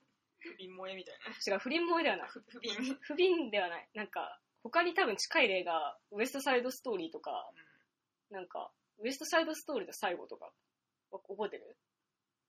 え、し死んじゃうんでしょそう、なんか、ウエストサイドストーリーの最後さ、なんかヒロインと主人公が出会えそうになった時に主人公死ぬじゃん。撃たれるん。そう。これでも OK なわけよ。わかる？そのなんか、わかった。We Are Your Friends は、主人公が好きな女の子が、なんか、その彼氏に連れてかれるみたいなシーンだったけど、その、ヒロインが好きな男の人が死ぬみたいな。死によって連れ去られるみたいなやつでも OK だし、欲しいものが手に入れる前になくなっちゃうみたいな。なんか、去ってしまうみたいなう。んなくなるまでいかなくても。みたいなのが好きっていうこと。いや、まあ、わかる。うん。そういう、その、その燃える、それに燃える気持ちはわかる。うん。うん。私なんか、あれでもいい、なんか、優勝とかでもいい。例えば、1位、2位争いをしてる選手がいて、どっちかだけが優勝するじゃん、みたいな。で、2位になった選手も、みたいな。やつとかも OK みたいなやつですね。はい。銀の差し。そう確かちょっとまだ最終回読んでないからね。うん銀のさじ、完結しましたね。ちょっとネタバレやめてください。ネタバラしないけど。面白かったよね。銀のさ超面白い。なんか銀のさじの話を何回か前にして、その時は、あの、あなたは銀のさじを読んでませんでしたね。そうだっけ？そう、あなた読んでなくて、僕がひたすら銀のさじは読んでみたら面白かったって話を急にしてたんで。そう。そうで、銀のさじ読むわっつって、その時は終わって、読読んでみたいな一年。後みたいな。そうそうそう。そう、銀のさじ一気に読んだの1年前だからね。私ああ、もうそんな経つのか。そうそうそう。どうでした？すげえ面白いね、銀のさじは。うん。いや、なんかすごいさ、めっちゃさ、駒場、駒場農場閉園するっていうのところでさ、うんうん持っていかれたって思わなかった？え、なんか別に、なんか私は、なんていうのかな。うん。誰かが死ぬぐらいのことはあるのかなと思ったから、うん。なんか、あー、あーって思った。え、脅かしすぎちゃったかな、ちょっあー、あ、それはあるね。あー、あーって思ったけど、うんなんか荒川博夢地区だと、と。うん。なんか、まあ、いっちゃん甲子園行けないけど、みたいな。え、でも普野球通にひどく選手になれないけど、うん。なんか、でもいっちゃんグレたりしないんだろうなと、とも思ったよ。マジか。普通だったらここでグレるんだけどね。いっちゃん東京行っちゃうしね。うんで。なんなんていうのかね、本当に、普通だったら、なんかそのね、荒川博夢のリアリティと、うん。まあいろんなさ、うん。リアリティあるじゃん。板垣パルのリアリティって言ってるあの、はい。あの、誰、誰にしようかな。別に誰でもいいんだけど、川谷由紀のリアリティとかさ、なんかうんいろいろなリアリティがあるじゃん。うん。いろいろなリアリティがああって、うん結構多くの人が、ここでいっちゃん東京に行ったら、まあまずグレるんだけど、うん。あの、まあ、グレたりちょっと遊びほうけたりするんだろうけど、でも本当にいっちゃんが全く何もそういうことなく、あの、本当になんか毎日に肉体労働、腰の業者の肉体労働をして、ガンガン稼いで仕送りをしまくっているっていうね、荒川博夢のね、リアリティのね、存在がね、もうその存在がね、もうその存在だけがもう救いみたい マジかな、。そういう感じだった。あー、マジか。うんえ、そうなんだ。そんなに荒川博の世界のこと信じられないんだ。いや別に、うん、まあ厳しいことを歌詞はするけど、うん。ちゃんと救いも用意するのが荒川先生。そっか。いや、なんか僕はこれ、むしろこれが本当じゃんって思ったよ。うんなんか、そんな闇金牛島くんみたいなことは起こらない。なんか、うん、真面目に逆人間の前世を信じてる荒川先生や、みたいな。けど、こっちが本当の世界じゃんって思ったよ、僕はまあ、。それもそうね。なんか、でもなんかね、その、なんていうのかな、銀のさじ読んで本当になんかもうなんていうのかな、笑っちゃったのは、うん。あんなになんか大学俺別に行かなくてもいいんだよなって言い続けてるそう八件が最終的にやっぱり大学行くのかよって。それね、そうなんだよな。僕もそこはちょっともうやりました。結局大学行くんか言ってるのでちょっと面白かった。てか、その荒川博夢が、やっぱ大学は行っといた方が良かったなって思ったんだと思うよ。うんあれが広が。それはやっぱ、本当にそうなんだろうな、みたいな。なんかい、や、なんかね、何も言えねえってなるよね、それは本当にそうって思うん、った。本当にそうなんだと思本当にそうってう。思っうん本当にそうなんだと思う。ね、なんか、いろいろやっぱ思うことはありました。た。でもなんか、私やっぱ銀のさじ読んで、一番なんか思ったのって、あやっぱ世の中って10日交換じゃねえんだなってことを書いてたと思うんだよ、あれかひろむが。なんか世の中って10日交換じゃねえじゃんってことを言ってると思う。その、10日交換否定してるね、結そう局。なんか、10払っても0になることがあるし、なんか1しか返ってこないのが農業の世界では普通なんだぞ、みたいなことを書いてたなと感じるよ。10費やしても1返ってこないこともあるんだぞっていうね。で、なんか、いっちゃんのようにゼロになってしまうこともある。これが現実みたいな。けど、ゼロになったとしてもうん、全然終わりじゃないし、みたいな。なんか、北海道の自然はそのままある、みたいな世界だなみたいな。だからやっぱ、あの、鋼の錬金術師の競技っていうのは嘘でしたっていうのを銀の差しで書いてるんだよ。っていうか、鋼もなんか、10日交換信じてない人の書いてる漫画だけどね。だからなんか、10日交換、なんていうのかな、うんあの、まあ、当然努力したら報われるっていうかさ、勉強したら、うん。それだけ、あの、得るものは当然ありますよ、みたいな。うんうんうん。まあやっぱそういうふうにアルカヒルも語ってるんだよね。やっぱ努力したら帰ってくるよっていうのはなんか教育的にもいいんじゃないかみたいなことをインタビューでも言ってるし、うんなんかそういうことをやっぱそういう願いみたいのを込めてあの10日交換って最初に出してると思うんだけど、やっぱその割にはやっぱお母さん冷静できないし、ハモッカーし動かなくなるし、ヒューズ遵守死ぬしみたいな、なんか、全然10日交換信じてなかったよな、あの人みたいなのは、すごい思うんだけど、やっぱアニメのせいだと思うね。アニメでなんか毎週毎週なんかアルフォンスがナレーションで、10日10日交換がなんとかとかいう競技を広めたせいで、なんかそういうのをやっぱみんな信じてるし、なんか鋼の錬金術師ってそうだったよねっていう人、多くの人が勘違いをしているけど、僕はそうじゃなかったと言いたい。交換は否定してたね。うん、否定してたと言いたいし、なんかそのね、平田織田さんが、なんか本に書いてたんだけど、なんか10日交換の、その、やったらやった分だけ成果が入ってきますよっていうのは、学校教育が始めたことであって、それ以前の農耕社会にはなかった。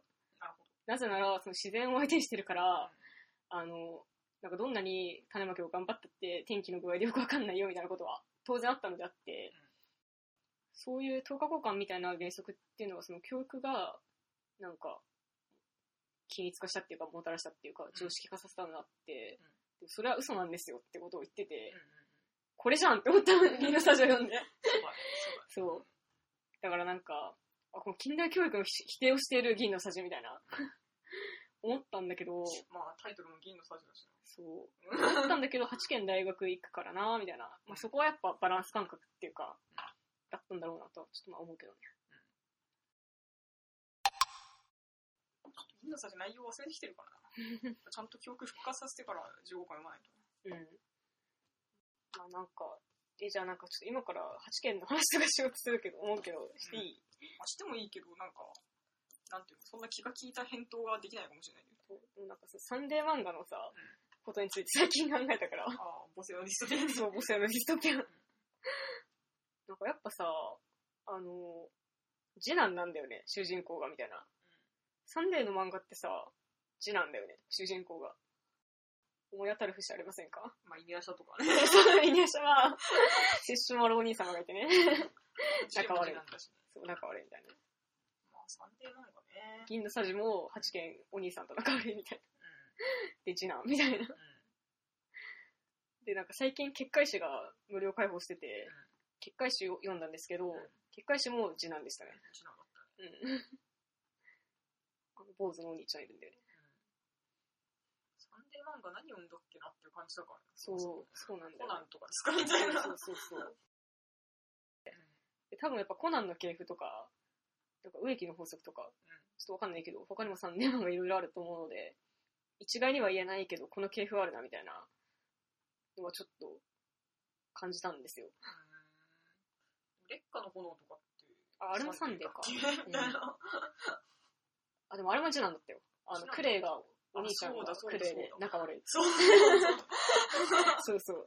そうだね。なんか最後はなんか仲良く父親が倒してたけど、うん協力し合って、なんか、巨大な磁場を感じると思って、磁場がある3年の磁場がと思って面白かったんだよね。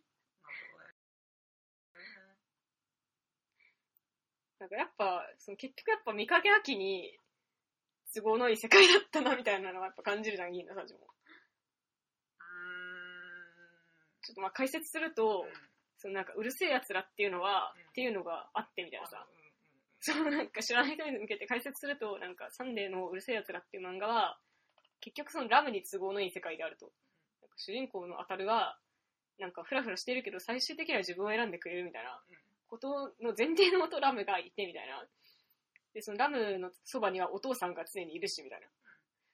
なんか成長のない世界で、主人公、その男、男性のしなんか成長のない世界で、なんかヒロインが中心となっている世界なんだみたいなことをやっぱ、っていうのがまあ、あそういう説がすごい有名な説があるわけですけど、うんあの、ビューティフルドリーマーなどの指摘に対してなんか高橋留美子が激怒したみたいな。あの押井守に高橋留美子が激怒したみたいな有名な話がいくらでも出てくるので なんかちょっと見てほしいけどみたいな。オタクが大好きなビューティフルドリーマーを高橋留美子はもう超怒ってるっていう。そうそうそう。超面白い。よねそう。まあでもそういうその磁場に荒川弘が引っ張られたのが銀の匙だったとやっぱ私は感じているんですよ。やっぱなんか御影に都合のいい世界だったなとはやっぱ思う。そうですか、でしょ？だってやっぱ八軒次男でみたいな。でなんか御影がやっぱなんかその銀のサジのやっぱピークって678らへんじゃん。そうそうそう。なんか678らへんでそのいっちゃんが文化祭が終わっていっちゃんが学校来なくなっちゃって、でなんかあの離農することになって駒場牧場が離農することになって、でなんかその傷つくみたいな、うんうんみんな傷つくみたいなそれでなんかでも見影も引っ張られて見影の家がそのあの借金のなんか共同なんとかにみたいななんか感じになってたから連帯保証人か連帯保証人になってたからなんか見影も引っ張られるけどみたいな8件が助けてくれるみたいなことだったじゃん、なんかやっぱこれってやっぱその見影に降りかかってる困難であって8件ではないんだよ。だからなんかその辺の主人公って見影なんだよ実はっていう。確かにそうだね。そう。なんかそういうのとかもやっぱなんか、ヒロインやんけ、みたいな、うん、っていう感じなんですよね。私なんかやっぱその、ここで言う、あの、銀のさじで言うエドワード・エリックっていうのは、見影秋なんですよ。実は。アルフォンス・エリックが一ちゃなんですよ。っていうことなんですよ、銀のさじっていうのは。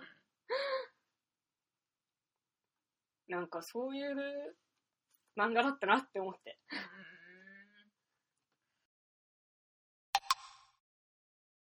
はい。なんかと荒川博夢の主人公、父親と仲悪い問題とか話したいんだけど。そうだ でもあれなんか荒川博夢の支援だと思うんだよね。なんか支援だと覚えてならない、私には。あのね支援だと思う。あのグザビエ・ドランが永遠にお母さんの映画を撮り続けるのそうなんだよね。私もそうだと思うんだよ。荒川博夢のね、主人公、父親と仲悪いのはね、絶対荒川博夢のね、経験に基づくものだと思う。でもなんか、やっぱ、エッセイ漫画とかでさ、うんお父さんのこと尊敬してるしうん、すごいなんか、すごい人なんですよね、みたいなことを書いてはいるけどね、荒川博夢。そうだった気がするうん、書いてはいます。書いてはいるんですけど、本当にそうかなってのはちょっと疑問ですということだけじゃ付け加えさせてくださ荒川先生は大人だからやっぱりこう漫画で自分のエッセイ漫画で親をディスるなんてことはしないい。うん。偉いからね。一般の大人だから一般の大人だからね。どうですかね。まあそうかもしれないうん。味銀のさじの記憶が薄れ気味なんとも言い難いが でも各自確認してください、そこはじゃあ。各自確認してください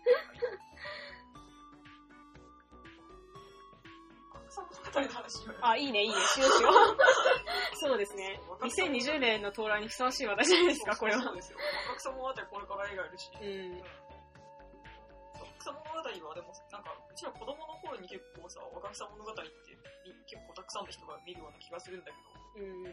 一切見なかったよ一切見なかったね。なんか、何も知らなかった多分アニメとかがあったんだと思うんだけど、それよりもやっぱ、うちらよりもやっぱ、もうちょっと前の世代だよね。アニメがやってたのとかアニメやってたの？若草物語え、アニメで見てんじゃないのみんな？わかんないけど。あそうなのかな？わかんない。違ったらごめん。絵本かな？じゃあ、そうじゃなかったとしたら。わかんないわ。それすらもわかんないわ。うん。まあでもうちらの年くらいの人よりも多分なんか今30代とかはなんかすげえ見てる気がする、うん。そんな気がするイメージだけどうん。多分、お姉ちゃん言う人とかが多分知ってたりとかするみたいな印象。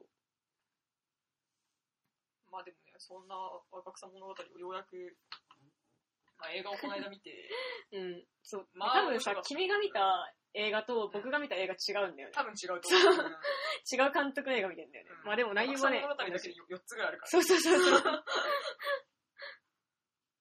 いや、面白かったい。や面白かった面白かった若草物語うん本当面白かった、私、グレタ・カーウェグ監督のやつ超楽しみにしてる。楽しみだねうん。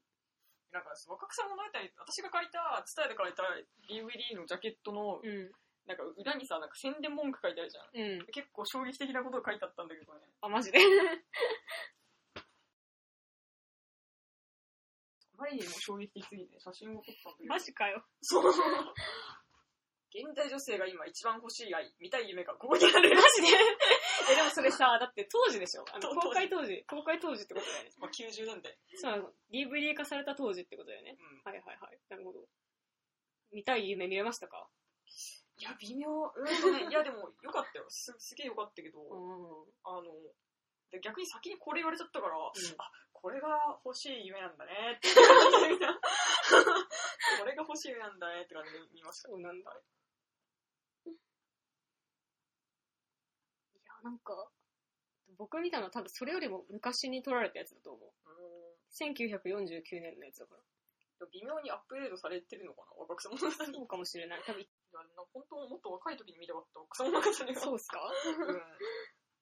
うん。な、なんで？え、なんか、なんていうのかな。普通に、あの人生観変わりそうじゃない？いや、なんか、あの、ある、ある一方では、うん。あの、これは、これは違うみたいな感じで、うん。本当にこれでいいのかみたいな、なんかいろいろ、まあ、4パターンあるからね。なんか、早死にしちゃうことを、うんあ、今すごいネタバレを言ってる。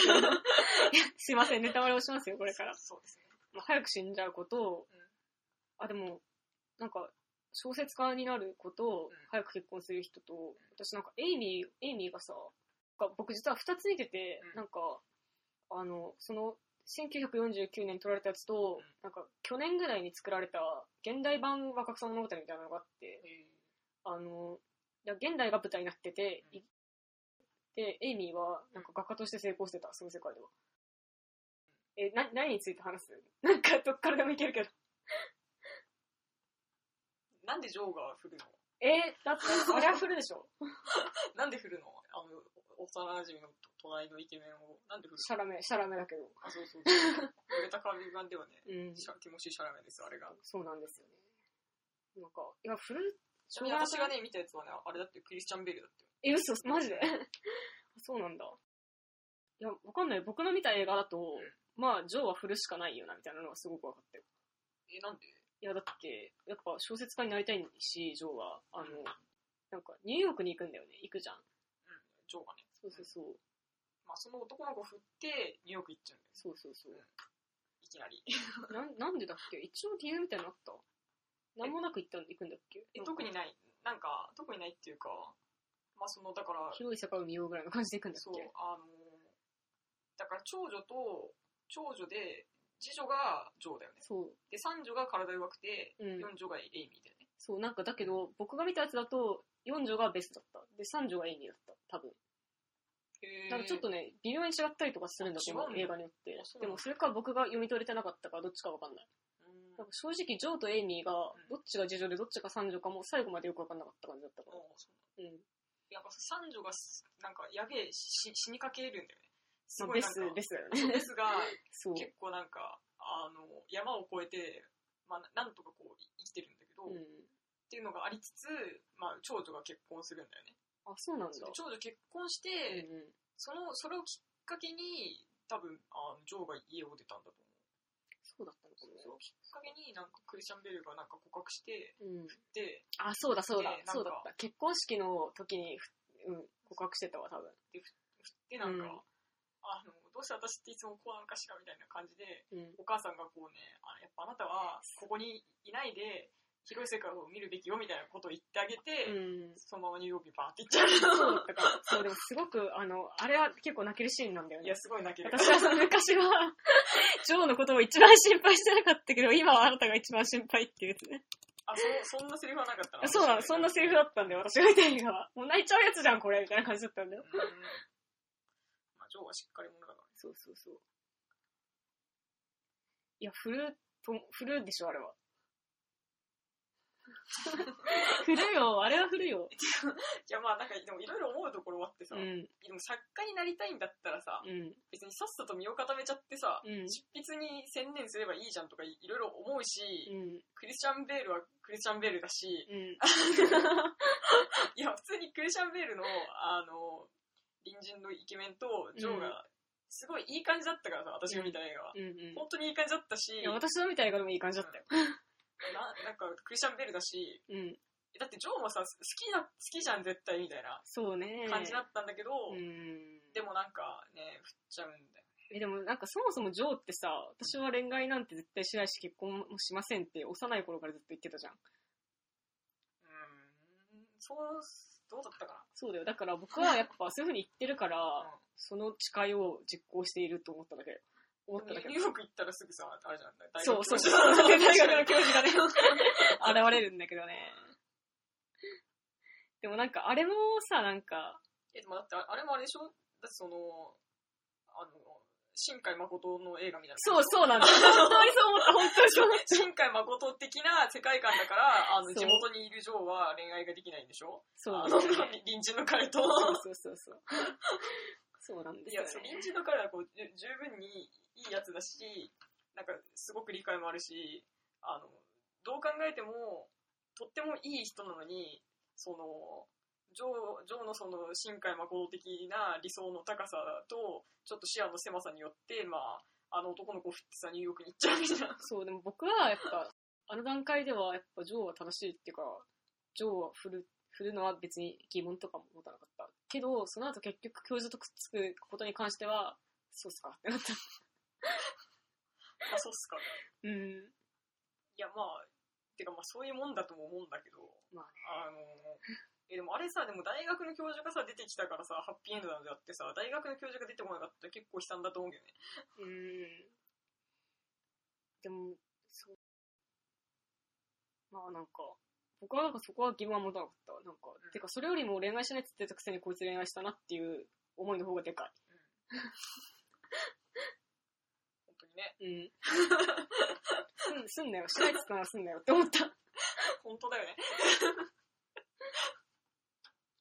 え、だから、あの、東東京に行きたいみたいなさ、ニューヨークに行きたいみたいなさ、いや、そう、そういうことでしょ。まあそうだね。やっぱあそこで結婚したらニューヨークにも行けないからね。そうそうそう。私はやっぱジョー、そこまではジョー別に疑問ないし、OK なんだけど、教授と結婚するのだけはちょっとわからん。終了みたいな。え、でもなんか教授と結婚するみたいな終わり方でもなかったんだよね。あの、私の見た映画は。あ、そうなんだ。くっつきはしたわ。でも結婚するのかなちょっとわかんないな。私が見たのは94年版の若草物語だけど、うん。94年版すごいよ。確か。すごい。あ、ほ映画としてもす、映画としても本当に素晴らしい。うんまあまあ。え、じゃあ結局結論何？なし。いや、まあいろいろ、だからなんであの、うんベスが早死にしないといけないのか。それは本当に思った。でさ、ベスはさ、うん。その、なんていうのかな、あの、まあ早死にしちゃうんだけどさ、うん。まあその死ぬ前、まあ、ベスはさ、本当になんていうのかな、街を愛し、家を愛し、家族を愛し、うん。なんか、ジョーとかはなんか、なんか出て行っちゃったけど、みたいな。私はここが好きだから、ずっとここにいたいわ、とか言いながらさ、死んじゃうんだよ。もう悲しくてしょうがない、本当に。本当に悲しいんだけど。うん。いや、なんか、でもさ、それとかもさ、いや、なんか、な、なんで死ななあかんのや、みたいな。なんでベスが死ななきゃいけないのよっていう。本当にね、うんなんか、やっぱ、やっぱそこは、わかんないしえ、でもそれはね、やっぱりあれだと思う。荒川博がお父さんと船川を永遠に描き続けるのと同じぐらい、何かその作者の根本的なね、病がね、あるみたいな。あれほぼほぼ自伝小説なんでしょ多分そうだと思う。うんいうん。や本当にそこはね、根本的なあれがあるんだと思いますけどね。で、なんかまあ、私が見た95年版だと、うんまあ、そのニューヨークに行って、うん。まあ、書き物の仕事、軽めのね、書き物の仕事とかを、そうそう。まあ、でです、ですね、ジョーはジョーなんかやったりしてて、うん。で、なんかね、こうね、大学教授にね、なんかね、でディスられてね、あ、同じ同じ。じゃあそこは一緒なんだね。君はもっとすごいものが書けるはずなのに、こんななんか、短絡的にドラマを作ろうとしているみたいな。でそのまま分かる。一回喧嘩分かるな。そう、そうなんだよね。ちょっとそこはもう原作通りなんだろうね。一緒なんだねい統一されてるということは。うん。で、なんかベスがね、ベスの、なんか容体が急変して、そうそう。あー、使えって。そうなんだよ、一緒一緒。そう。若草物語、でも本当に若草物語ってさ、多分もう本当にこう、何十年もさ、うん。こう、多分こう、あの、いろんな人の心を引きつけ続けてる物語なわけじゃない。しかも古典名作みたいそう、もはやね、こな。なんだろうな。やっぱジョーの、ジョーに限って言うならば、やっぱ別に地元の男を振った、振ったけど結局教授とくっつくみたいなのは、なんかやっぱ僕はそこやっぱ反発してしまうっていうか、やっぱ結局だからそのさ、幼馴染がエイミーと結婚したからやろみたいな風には見えるじゃん、やっぱ普通にね。どうしてもそういう風に見えるし。それはでも最後まで見たらわかることなんだって、あの、だって別にジョー、ジョーが振る時とかはさ、まだエイミーも小さいわけだからさ、ああ、のまあね。別にエエイミーとさ、あの、幼馴染でフラグは、あの、まさか立つとは思ってないってこと？まあ、まさか立つとはっていうか、いや、立ってはいた、あ95年版も立ててはいるんだよ。うん。立ててはいて、あ、こうなるんだ、みたいな感じで、うん。なるほど。え、でもなんかね、逆にね、その、まあだからね、まあ、私がが若草物語のわからないポイントを、じゃあ順番に言っていくとすると、うん。えっと、まあ、なぜジョーが幼馴染の彼を振るのかっていうと、うんなぜベスが死ななくてはならないのかっていうのと、あの、でもその幼馴染の彼が、うん。あの、エイミーと結婚するっていうところが、すごいハッピーエンドだなと思うんだよ。ハッピーエンドだなとは思う一方で、ちょっと腑に落ちないところもあるんですよ。エイミーと彼の結婚。そう、エイミーと彼の結婚がちょっと腑に落ちないところもある。ちょっとなんかいい加減名前を思い出したくて、そう話してみるから、シャラメ、シャラメ、ちょっとなんか話がちょっとややこしくなるから、ローリーです。ローリーだ、そうそう、ローリー、ローリー。うん。そうそうローリーが、まあ、うんローリーとエイミーは別に結婚してもいいし、すげえハッピーエンドおめでとうって思ったんだけど、うん。腑に落ちない点もあるのね。あるよね。そう、ローリーは、お前はジョーじゃなくてよかったんかってことでしょ、要は。っていうかまあそういうのはまあ置いといて、うんまあエイミーはすごいローリーのことがまあ好きだったんだと思ううん。うん。で、それローリーがなんかね、そう94年版では、うん。なんか、その、まあ、マジッカと家族になれて嬉しいみたいなこと言そうう。そうそう。そう、それはね、あの、どういうことみたそういな。僕が見た、あの、49年版はうん、そのセリフなかったけど、うん最新版の若草物語では、あの、ああなたは結局私たちの家族になりたかっただけなのよっていうセリフがある。そうなのよ。そうなのよ。なんですよ。そうなんですよね。それマジでな、許しがたい選択な気がするよねで。も私は別に責めることはできないんできないね。でもね、なんかね、その95年版はね、あのね、まあそのジョーに振られてさ、うん振られた後のローリーがさ、まあ、ちょっと半グレになっちゃう。うん。え、そうなんだちょっ。と半グレになってて、うん。で、まあ、あの、ローリーってさ、なんか音楽の勉強をしたいとか言ってたじゃん。あ、そうなの？音楽あの勉強をしたいんだけど、最新版の若草物語はそうだった。あ、そううんなんだ。で、したいんだけど、うん。なんか家業をつ継がなきゃいけないみたいな。あ、そうなんだ。で、なんか、うん、なんか法律事務所かなんかの、なんかをや,、やんなきゃいけないみたいなことだったような気がするけど、うん。まあでも、もう家業を継がなきゃみたいな。うん。で、ジョーと結婚して、僕は家業を継ぐみたいな。君を支えよみたいなことを言うんだけど、振られるわけ。あ、そうなんだ。そ そうういうじゃなかったかも。そう、超、超しっかりしてるな、こいつみたいなあ感じなんだけど、うん。まあでもとにかくね、振られるわけよ、そこで。なるほどね。で、まあ、ローリーは、その後、ローリーもヨーロッパに行ってるの。うんうん。言ってた言ってた。そう。で、なんか、で、しかも音楽の勉強をね、そうしてる。私なんか、にあの、ヨーロッパに行く前にニューヨークに立ち寄ったのに私に会いに来てくれなかったみたいなことで、あ、そんジョーがの凹んだりしてた。私が見たやつはあ、。そんなのうん、だ。あったあった。それなかったの？私が見た。は いそのエイミーがヨーロッパ行く前にニューヨークを立ち寄るから会いに来てくれて、え、ローリーが来てたはずなのにみたいな。で、えみたいな。やつあった。うん。まあ、とにかく、で、その、まあさ、ヨーロッパでちょっと半グレになったローリーとエイミーが、まあそこで再会するわけよ。うん。で、なんか、いい感じになって、まあ、結婚するんだけど、ローリーとエイミーが。なんかさ、そのグレ方がさ、でもさ、そのローリーのグレ方がすごいよくわかるんだよね。ね、どういうことそいや、のもうね、幸せな人間がみんな憎いとか言うの。えー、そうなんだ。マジで？そう。そ、それはなかった、逆にうん。49年前、そこなかった。なんかね、そのね、グレ方がね、すごいわかると思っ確かに。へえ。なんか、あの、そヨーロッパの出来事ってのは一切書かれなかった。そうなの僕が見たやつは。一切書かれなくて、なんか、うん、って感じだった。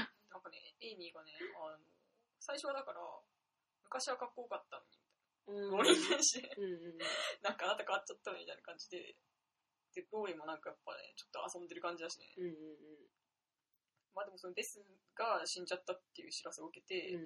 でね、なんかね、しかもね、そこもね、なんかね、ちょっとね、なんかね、いろいろね、あの、まあ、腑に落ちる部分もあるあるんだけど、うん。まあ、まずジョーが、あの、ベスの訃報を、なんか、ローリーにか知らせるわけよ。うんうん。で、あの、一人では耐えられそうにありませんみたいなことをさ、書くわけよ、ベスは。うんうんうんでも、ジョーが？あ、じゃあさ、ジョーが、うジョーが一人では耐えられそうにないわ、みたいな。ん。うん。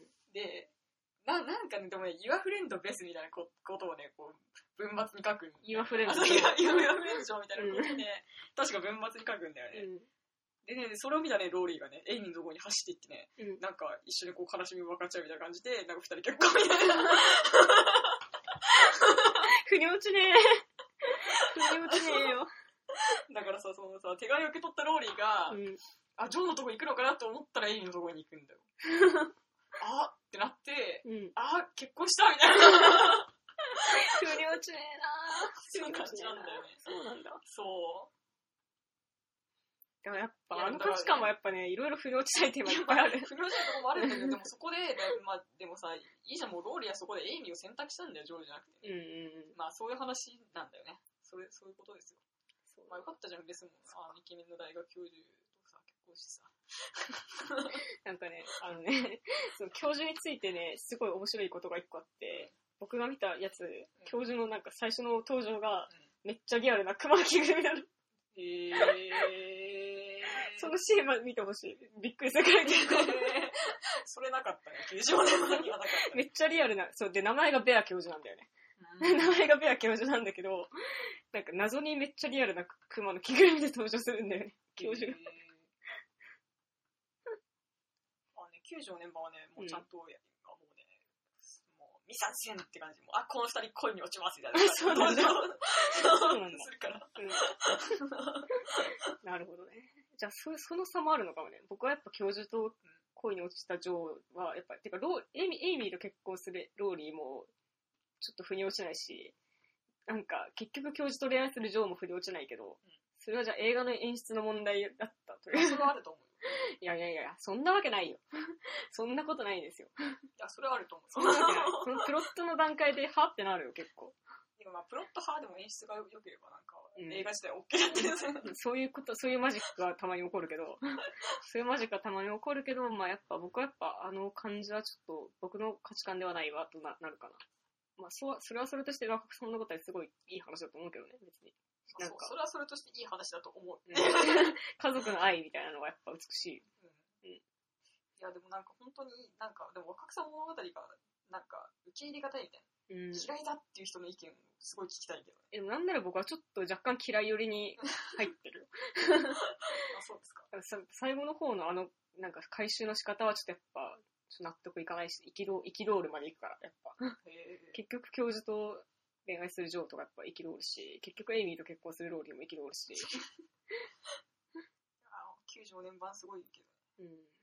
なんかあの、まあさ、ジョーがさ、書き上げるじゃん。うん。教授に送るじゃん。送る。なんか返事が来なくて。そうそう。一緒一緒。で、まあやっぱりダメだったのかしらみたいうん。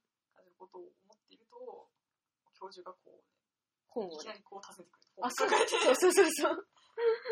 で、あの、まあ、素晴らしい物語だから、なんかあの、まあ、勝手なこととは思いつつ、出版社に持ち込んで本にしてしまった。そうなん。で、いいんだけど、まあいいけどね、劇的ではある。ね映画だと、うんそこで合わないんだよね。あ、合わないんだ。そう、うんあの、まあ、だからそう、マーチ、マーチ、マーチさんの家があるじゃん。うん。でその、裏にさ、すれ違っちゃうの。うん。そうそう、すれ違って、裏に立ったなんか、わかんない。